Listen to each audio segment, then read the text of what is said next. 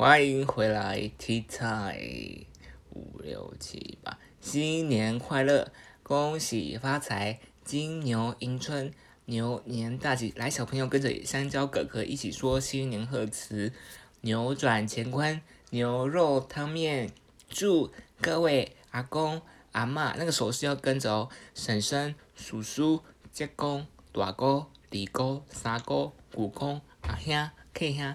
新年快乐耶！好，那现在以下是开放收红包的时间。什么？所以阿姨，你说你没有带红包？没关系，我们现在科技非常的发达，我们这边呢有支援线上汇款的服务。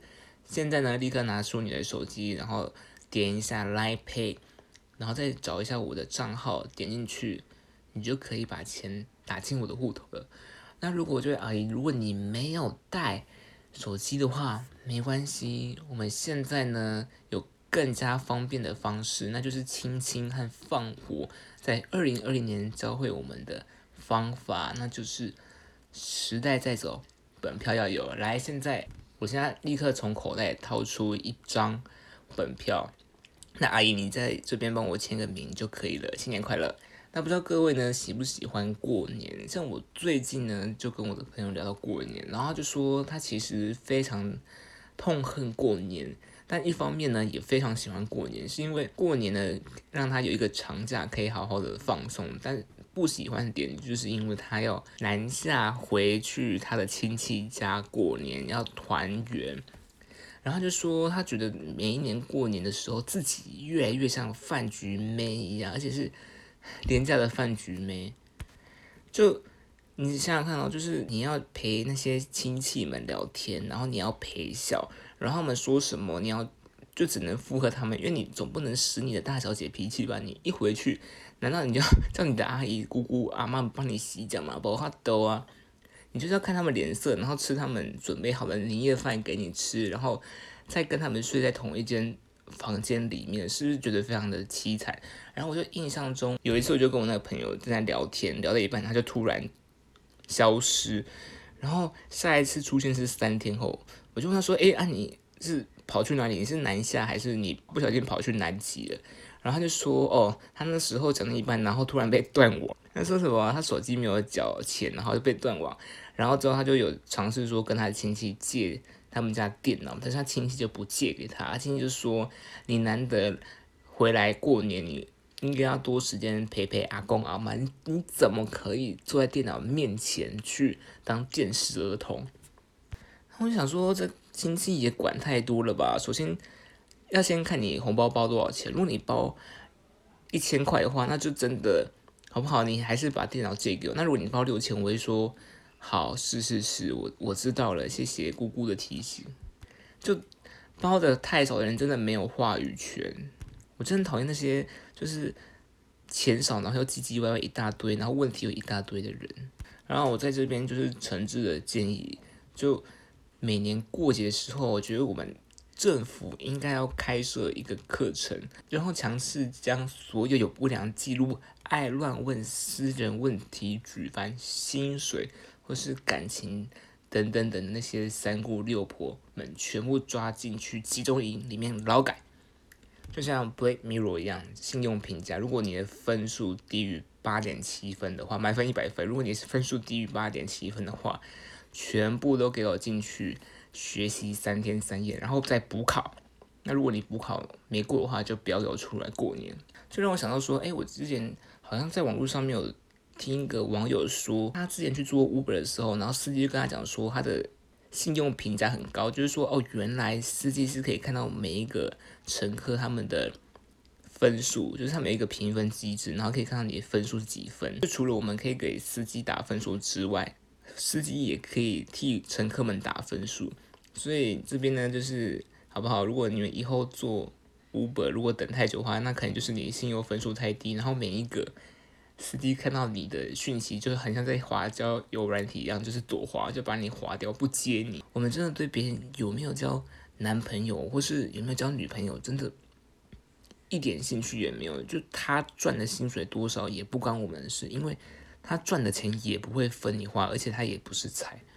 他都说我们真的会在乎的，就是可能保健不知道现在在军中过得好不好？你看现在南韩动不动气温就零下十几度，他会不会常常在军中的时候感觉到空虚寂寞冷呢？没关系，我们现在就是可以提供跨海的协助，就请保健加我来，我可以免费陪聊。或者说，不知道车银优演完女神降临之后啊，他有没有考虑再演一部就是妈祖降临？我真心就是觉得说，请那些姑姑、阿姨、婶婶们学会聊天，不然你们这样子吼，如果你那年代有叫软体的话，你绝对好不好？你可能三秒钟就被秒秒封锁了。那我在这边呢，就科普一个最简单的概念，就是说。请那些姑姑阿姨婶婶们善用选择题这种出题方式呢，学会问问题。例如说，Q，姑姑今天想要包红包给你们，那你觉得姑姑要包 A 两千，B 两万，C 二十万？这时候平常女友填充题跟薪水申论题这种太困难的问题，我们不会回答。但是这时候如果是选择题的话，我们就。有没有一秒立刻变成《欢乐智多星》里面的强大管理大师？我们每一个人都是想象的分派教徒。姑姑我要选 C，然后立刻从口袋掏出跟青青借的本票给姑姑签了。又或者说，我还蛮乐意跟别人聊吃的，所以。如果姑姑有吃到好吃的越南河粉，或是她有吃到很好吃的青酱意大利面，注意是青酱哦。如果是肉酱或者是白酱的话，我不 OK，我就只要青酱。麻烦推荐给我一下，我真的可以跟别人聊越南河粉聊一整天呢。但你也知道，我们现在年纪长大了，就是总是不能够只单方面的接受来自姑姑、阿姨、婶婶的爱，我们也要适时的去。回馈去关怀他们，你知道，因为爱是互相的。像是明年如果你们过年的话，来我这边就教你几招。你们如果过年的话，就可以问姑姑，你就说，姑姑，你退休金领多少啊？哦哦，我觉得没有其他意思，我只是在关心姑姑的财务状况而已。或者说，姑姑，我听说你的房贷还没缴完呢。没关系呀，人要活在当下，至少你看现在大过年的。今年过完，你就少一年啦，对不对？又会说阿姨，如果你遇到阿姨的话，阿姨，听说你的儿子没有跟你住在一起，听说自从他大学宿舍搬出去住之后，就没有打算要搬回家。阿姨，你的儿子真的不 OK？怎么？为什么要问那么多？没有，我只是就是我挺阿姨，我我站在你你的立场想，我是挺你的。我怕你就是因为屋子太大，所以半夜寂寞一个人睡觉的时候会着凉。又或者说，婶婶，你的生前契约和器官捐赠同意书签了吗？啊，人生赶不上变化，所以我们要懂得分散风险，因为意外来得太快，就像龙卷风。所以我是觉得啦，就是你这个年纪可以开始着手你未来的人生生涯规划。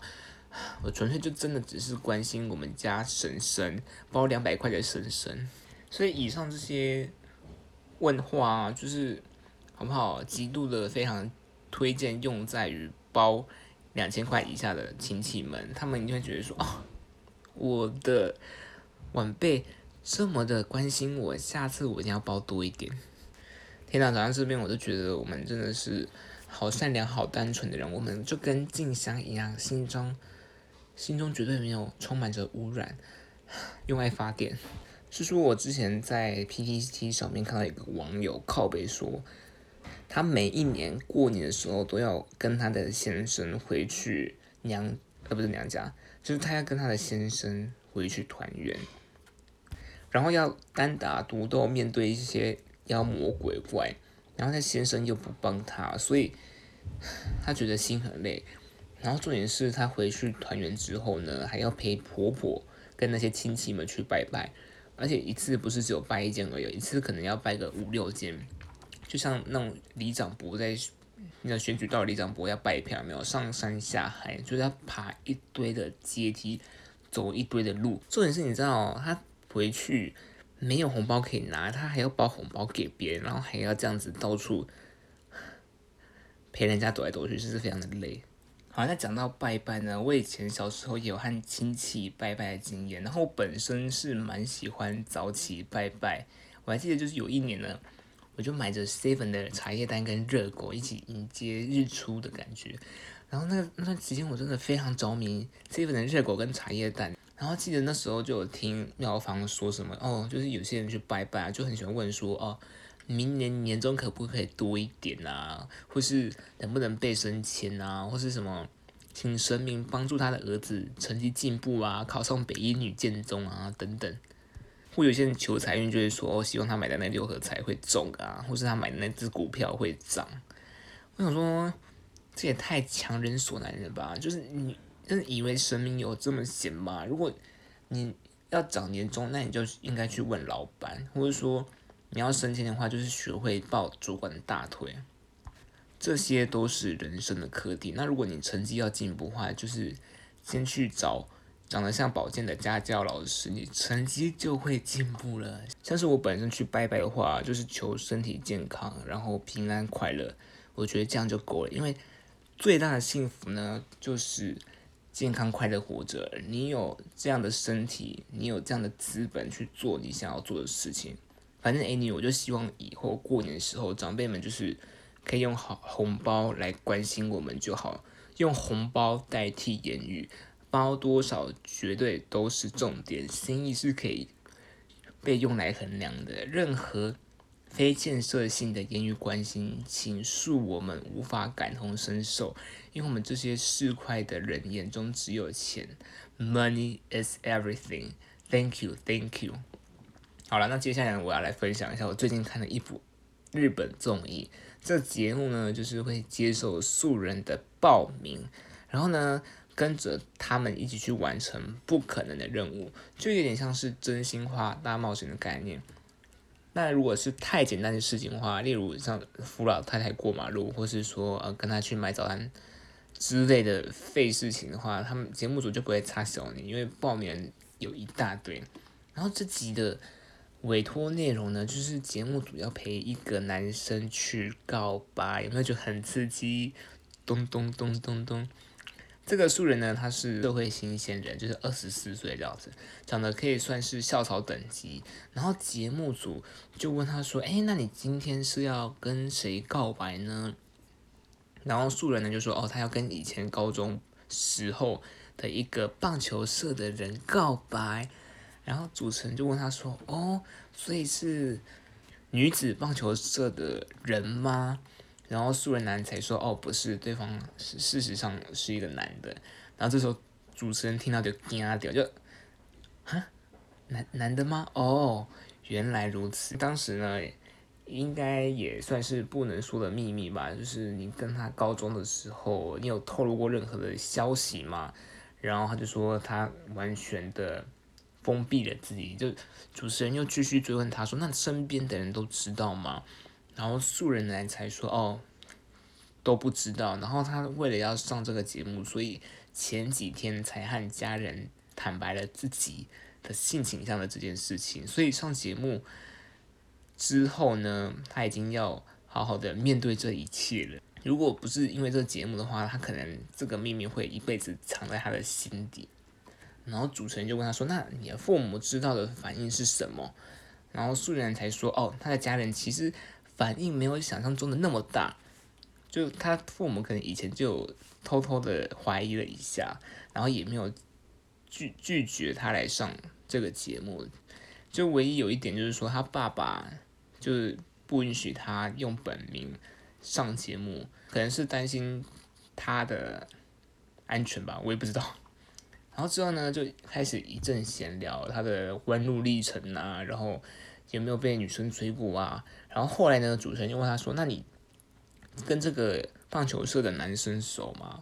然后素人男就说：“哦，没有，他们以前就是只有聊过一些比较正式的话题，像是嗯班费要交给谁啊，或者说什么分组报告这些比较事务性的东西。”然后虽然两个人。在高中的时候，有曾经被分配在同一班，因为你知道高中的时候不是最爱分班、分班、分班，可能高一分一次，高二分一次，高三又分一次。但是呢，他们之间还是没有太多的交流。然后就心里想说，哇靠，就是你看现在高二，然后到现在，现在二十四岁，已经有六七年了吧？就是你怎么可以想念一个不熟的人，想念这么久？就是莫名的坚持诶，然后可以忍到现在也很厉害。然后主持人就问素人男说：“那对方也是跟你一样喜欢男生吗？然后不然就你和一个喜欢女生的直男告白，你不就是自讨苦吃的事情吗？因为想当然一定不会成功，掰弯都是假的。然后素人男就说：哦，对方应该是喜欢女生，但是比起不战而败的痛苦，我更宁愿要告白，然后被拒绝后的重生。我就想说，哇！这是从哪里抄来的中二台词？他可能是想说，把自己青春时期留下的遗憾有个交代吧，不然就是想起知道不会成功的事情，就应该也没有真的想要跟对方在一起啊。然后他继续开始讲说，哦，他自从就是初中的时候啊，就是为了保守这个秘密，他选择封闭自己，然后尽量不和别人有往来。就其他人在跟他讲什么，他就是大概的附和一下而已。然后到了大学之后，甚至就变得闭门不出，就整天一直关在家里，孑然一身，孤独一人。他认为说呢，自己一个人相处下来，虽然会有一点孤单，但是总比要一直说谎的感觉来得更快乐了一些。我想说，日本的社会有这么封闭吗？因为如果是在台湾的话，就是。满街跑诶，就是你想要跟别人讲，人人家可能就是还不想知道那种 概念，你知道吗？然后他现在呢，可能就是因为真的忍太久，忍无可忍，所以他打算要在电视机前面向全日本的观众、全世界的观众出轨。我想他应该是做好了万全的准备，就是即使他可能要面对的压力会非常的庞大。然后呢，就是在这简单的心路历程采访过后，节目组就问他说：“哦，那你最近有跟那个棒球社的男子联系吗？或者说，你有可以联络到他的管道吗？你有加他的 IG 吗？你有帮他按赞吗？之类的？就你知道他的近况一切吗？”然后这个素人男就说他什么都不知道，他唯一就有听一个共同的朋友说，那个棒球男现在在广岛工作。然后我就。一听傻眼，就是哎，你们现在是在九州哎，然后你要大老远跑去广岛跟一个可能根本就忘记你的人告白，你是发疯了吗？你是李佳芬吗？然后后来我又想到说，哎，会不会是因为真的要找到棒球男太困难了，所以他才就是求助于节目组？因为你知道节目组就有办法，一定可以找得到节目组。一堆人可以帮他找，然后呢，之后他们就进行了一系列在大改造，就是去买衣服啊，然后去剪头发、去化妆啊等等的，就是 settle 的一切非常的好，就很像要去拍平面模特的感觉。然后镜头一转，时间到了晚上，节目组就非常的顺利找到了这个棒球男位在九州任职的公司，然后就去他的。公司门口按门铃，都是要找那个人约他下来这样子，然后棒球男就哦大概知道素人男这个人，所以答应了就是他的邀约，然后大概过了几分钟之后，棒球男就从公司走出来，然后他们两个就在一个公园里面坐在同一个板凳上面。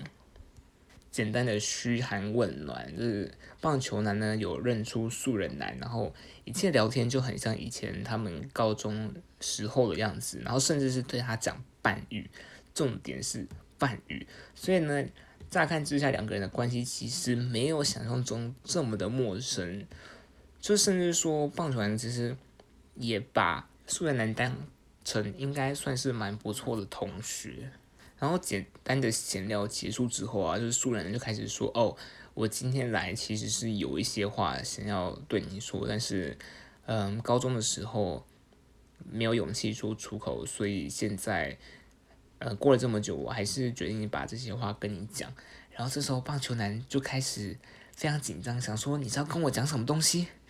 扑通扑通扑通，然后此时就是素人男他就从他的口袋拿出了一张纸，他说哦，因为他很紧张，所以他事先打好了草稿，他怕会遗漏掉什么东西，然后他就开始一字一句的讲给了棒球男他心中的告白气球。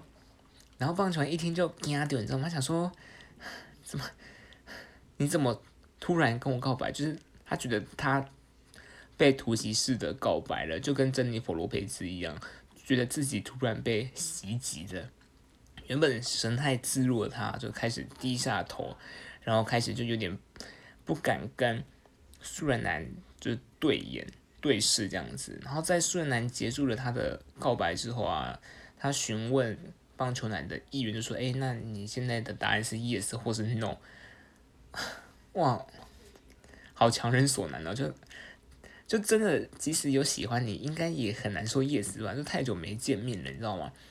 然后棒球男的时候，他就没有立刻说 yes 或是 no，他就说，嗯，一些冠冕堂皇的话，他说：“哦，谢谢你大老远求从九州来找我啊，然后我很开心。”但是他在被告白之后，他所讲的每一句话都变成了敬语，然后我就觉得说这个举动应该就非常的清楚，说他的答案是怎么样的。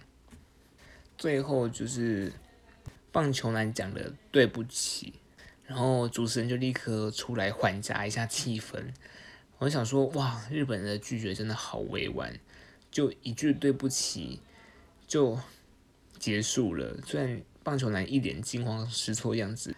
好了，那这个故事呢就到这边结束。那接下来呢，我要来分享一个，就是我之前大学的时候在百货公司被疑似性骚扰的故事。就是还记得有一天我在厕所尿尿的时候，然后旁边就一个中年男子走进来，然后他身上就大包小包的装了一堆东西，就感觉他很忙，可能等下去露营之类的吧。然后我就发现说，诶，就我在尿到一半的时候，突然有一道闪光从我旁边迎面而过，然后我就转过去看了一下他，然后就发现说，哦，他把 iPhone 放在他书包装水壶的位置，然后镜头是对着我，我那时候就想说，诶，他还冲他笑，然后因为他那时候耳机线是插着 iPhone 的，所以他只要按那个。音量键就可以拍照，我就站着离小便桶更近一点，快点继续把我尿给尿完。然后呢，再过没多久，那个闪光灯又闪了一下，然后我就觉得事情不对劲，我就快点看他，就一直盯着他的手机，然后他就好像意识到我在关注他，他就快点尿完，然后快点走这样子。然后当时我就觉得很错愕，想说，诶。他刚刚是真的不小心按到，还是他是摆明就是要偷拍？因为你知道偷拍这件事情不分男女。然后当下呢，我就有一点觉得惊慌失措的感觉。然后当我尿完出去的时候，我发觉他人已经不见了。所以我真的觉得，虽然说就是性骚扰这件事情是非常嗯突然的，但是呢。你在当下呢，要保持镇静，然后尽可能的采证，然后不要乱了阵脚。因为最近啊，就是性骚扰议题在网络上闹得沸沸扬扬，然后呢，很多人他们就会嗯，凭单方面的一面之词说谁谁谁绝对是受害者，谁谁谁绝对是无辜的。那我在这边就提供一个我之前在网络上。看到了一篇新闻，就是我有一个非常喜欢的泰国男星，他就是船长。然后船长呢，那个时候他就被他的前女友出来踢爆说，哦，船长对他售后不理，然后他都怀孕了，然后船长还不回他讯息，对他不理不睬，所以他决定要出来爆料，就不惜一切，不惜人家女生的清白。争吵，他要出来就是指控这个可恶的渣男。然后呢，他当时呢也没有提出一些什么 DNA 的报告啊，或是证据啊，或者说他们以前怎么样，他就提供他们的床照。然后呢，那时候网络上的风向跟舆论啊，就全部都在攻击船长，然后船长也不得不出来道歉。大概过了一阵子之后，又突然有人出来踢爆前女友，说：“哦，其实她根本就没有怀孕，他这么做的目的只是为了要报复船长对他如此冷漠，然后对他不理不睬，一切都是他精心策划的阴谋。”然后。网络上的风向又变，就说哦，这女的真的很可恶，怎么可以这样子随便的去诬赖别人呢？然后之后呢，他们就联合开了一场记者会和解这件事情。但是我觉得就是说，嗯，即使你后来又出来说你没有怀疑，你只是想要报复船长。这个时候，其实对方的名声已经跌入谷底了，因为性骚扰真的是一个非常严重的指控。就有人说，哦，性骚扰它本身呢是一个非常主观的个人感受，但是其实很很多时候呢，也是必须要有一个非常客观的事实依据去证明你说的话是有理有据的，不然每个人都直接说，哦，我就被性骚扰了。他拍我肩膀，他性骚扰我，我要告他。你有证据吗？我没有证据，但是没关系，因为你是女生，你是弱势，所以你讲的都是真的。像之前的那个马佑星，就是八点档的男星马佑星，他也被前女友出来控诉说他性侵害。然后呢，那时候网络上的舆论也是疯狂的谴责马佑星啊，骂他渣男啊，然后他一气之间就没有戏可以拍，然后。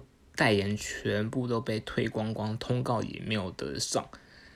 然后尽管最后，呃，司法还他清白，就说哦，其实马佑星根本没有性侵这个女的，但是没有人 care 啊，就是他一样也是没有活动可以接，没有戏可以拍，然后也没有办法主持任何节目。所以性侵害或是性骚扰真的是一个非常严重的指控。我觉得，嗯，在每每一个人。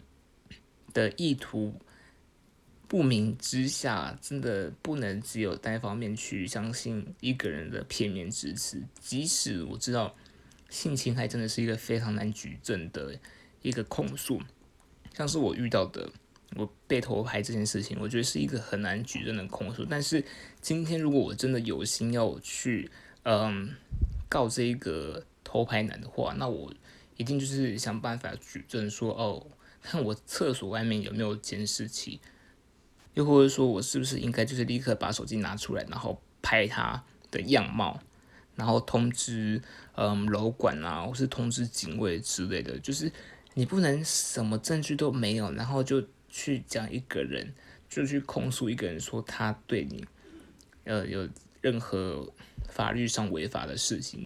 真正的平权就是应该互相尊重，男生会性骚扰女生，女生也会性骚扰男生，甚至有很多时候是女生要仙人跳男生，这种案例真的是层出不穷，所以我们应该要更理性的去看待网络上发生的事情，不是人云亦云的风向往哪吹就跟着攻击别人，但这样的网络生态真的是非常的不健康，所以。今天呢，我的故事就先讲到这边。嗯，祝各位开工快乐，拜拜。